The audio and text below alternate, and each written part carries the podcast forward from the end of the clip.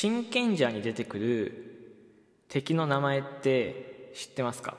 個別個別じゃなくてこう例えばショッカーとかみたいにひとまとまりの敵の名前って何か知ってますか、まあ、調べたら出てくるんだけど僕はこの名前を初めてこうリアルタイムで見てた時にうわなんかちょっと怖いなって思っちゃいました。今日はそんなお話です。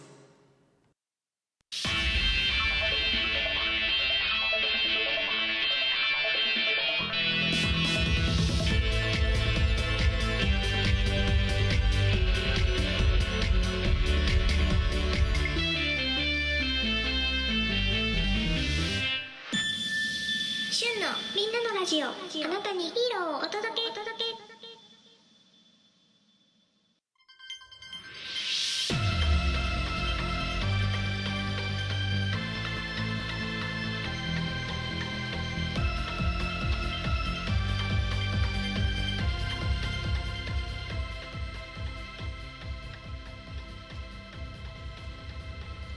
みんなのラジオへようこそ。この番組はあなたにヒーローをお届け。をキーワードに特撮やヒーローのマニアックなお話やそうじゃなお話を紹介する番組でございます。メインパーソナリティはしゅんですよ。ろしくお願いいたします。はい。というわけでですね。あのー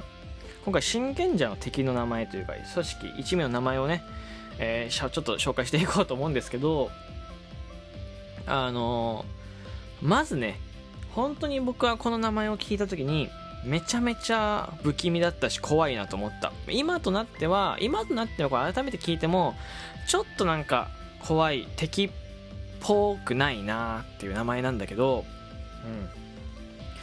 えーその名前がなんとですね下道衆って言います。下道衆。外れた道の者たちって書いて下道衆ですね。うんまあこれは侍っていう、まあ、設定があるからこの名前になったんですが下道ってなんかちょっとね戦隊ものっぽくないと子供っぽくはないですよね。でしかもこの敵がどこにいるかっていうとこ面白くてまああの三途の川なんですよ。三途の川から出てくるんだよね。三途の川の水に浸っててでそこから上がって、えー現世の方に人間界の方に行く。しかもそれを隙間から出てくる隙間。もうあのなんだ生きてる中で隙間ってあるじゃないですか。何でもいい。自動販売機の隙間もあるし、えーこう溝の隙間もあるし言った方が引き出しの隙間って何でも隙間ってあるじゃないですかやっぱねどこにでもその隙間からその敵が出てくるいわゆる下道種が出てくる。隙間とあの世、まあ、三途の川がつながってるって話ですね。であのまあ船の中でこう船でねこう三味線を弾いてる敵だったりとかもう完全に本当に和なんだよね、うん、であの子供子供っていうか、まあ、人のね涙が、まあ、恐怖で涙を流すものが、まあ、あの三途の川の水量に関わってて。で三途の川の水をねこう増やして、まあ、人間界までをもうあの沈めようっていうのが、まあ、下道衆の考え方。で全体的に恐怖の悲鳴で、まあ、水位を上げることもそうなんだけど一人の人間の深い悲しみの涙。例えば子供に嘘ついて裏切って夢を壊してみたいな涙の方が三途の川ってこう溢れるよねって多くなるよねっていう考え考えというかそういう原理だしわかんないけどね。これせこういう設定ですって言ったら、うん、であとは腐り腐り下道とかっていう名前もあったりします。後々ね、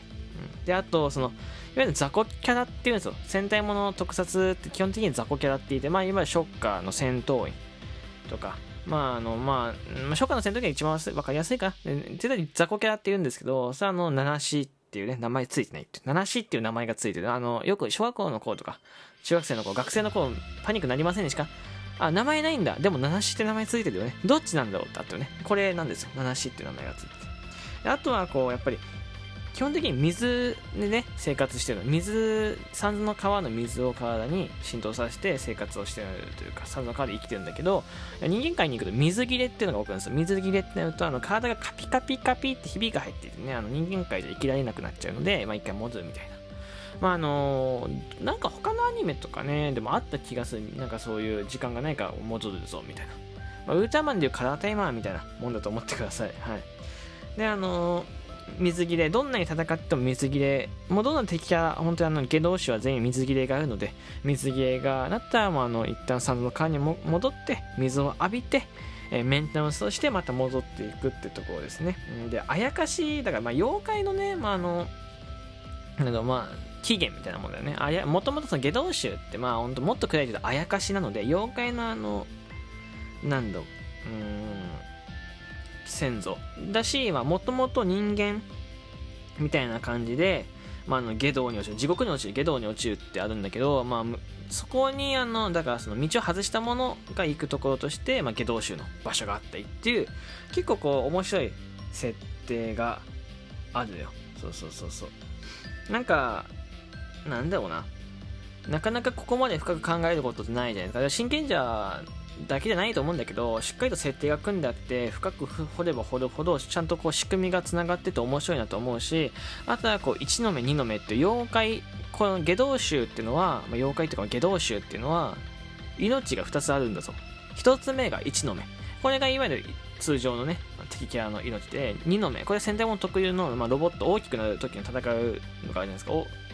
回負けると敵が大きくなってロボットと戦うんだけどその時の、えー命が2の目っていうね。ここまで漢字なのよ。で大体あのなんか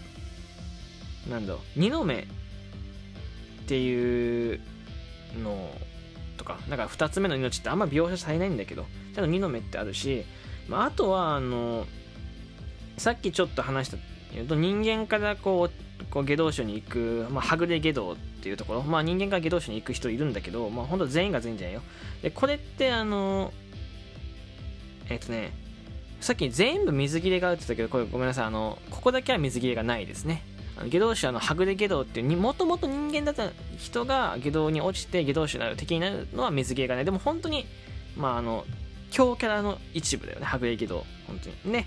あとはこの人たちはねもともと人間なので2の目がないんですよ。魂が1個しかないっていうところ。命が1個しかないっていう。ここも設定がしっかりとしてある。だからあの、まあ、下道。もう人間でないただの下道種は1の目2の目で水切れがあって大き大きくもなるしみたいな。ただもともと人間だったはぐれ下道はあの2の目なくて水切れも起こさないっていうところ。うん。まあなんだろうな。ただあの設定もっと深い設定をしたハグデゲドウっていうのはあのあんまり長く生きられないっていうね。だかその数百年数千年生きてるハグデゲドウ、まあ、いわゆるもう強キャに当たる部分はめちゃめちゃ珍しい。イコールめっちゃ強いよね。珍しいから強いよねみたいなイメージだと思ってください。まああのまあ、ちょっと今回は簡単にあの真剣者の敵キャラの下道集についてお話ししました、まあ、なんか日本特有の感じ、まあ、妖怪とか、えそういう感じあってととてもいいよね、うん、本当にいいなと思って。あのあやかしっていうワードとか、まあ、あと下道っていう言葉も結構パンチが効いてると思うんだけどこれ子供が興味を持つきっかけなのし、まあ、あの妖怪っていうのはやっぱり面白い、えー日本特有の文化なのでうんこの辺もなんかつながっていて子供がねそれこそ妖怪調べたりとかね、まあ他のラジオトーク内でも妖怪やれてる番組ありますけどそういうところ聞いてくれたら面白いなと思いますよ。だからそのもしかしたら下道集のとこと妖怪っていうのがつながって本当にあの元ネタがあるかもしれないよね、うん、よかったらいろいろ調べてみてください。あのググると敵キャラの映像とか画像も出てくるのでよかったら一緒に調べてみると面白いかもしれません。はいというわけでですねあの今回、えーここまで聞いてくれてありがとうございました、えーまだねフォローしてない方はぜひフォローお願いします。そしてライブ配信ですね。ですねあの7時半、朝の7時半、そして夜の9時定期配信やってます。よかったら覗いてください。あとはですね、10月の目標、昨日の夜に上げております。一つ前の収録上がってるので、よかったらそちらの方も聞いてください。10月になると概要欄書き換えるので、えー目を通してくれたら嬉しいです。というわけで、ここまで聞いてくれてありがとうございます。また次回の収録でお会いしましょう。バイバイ。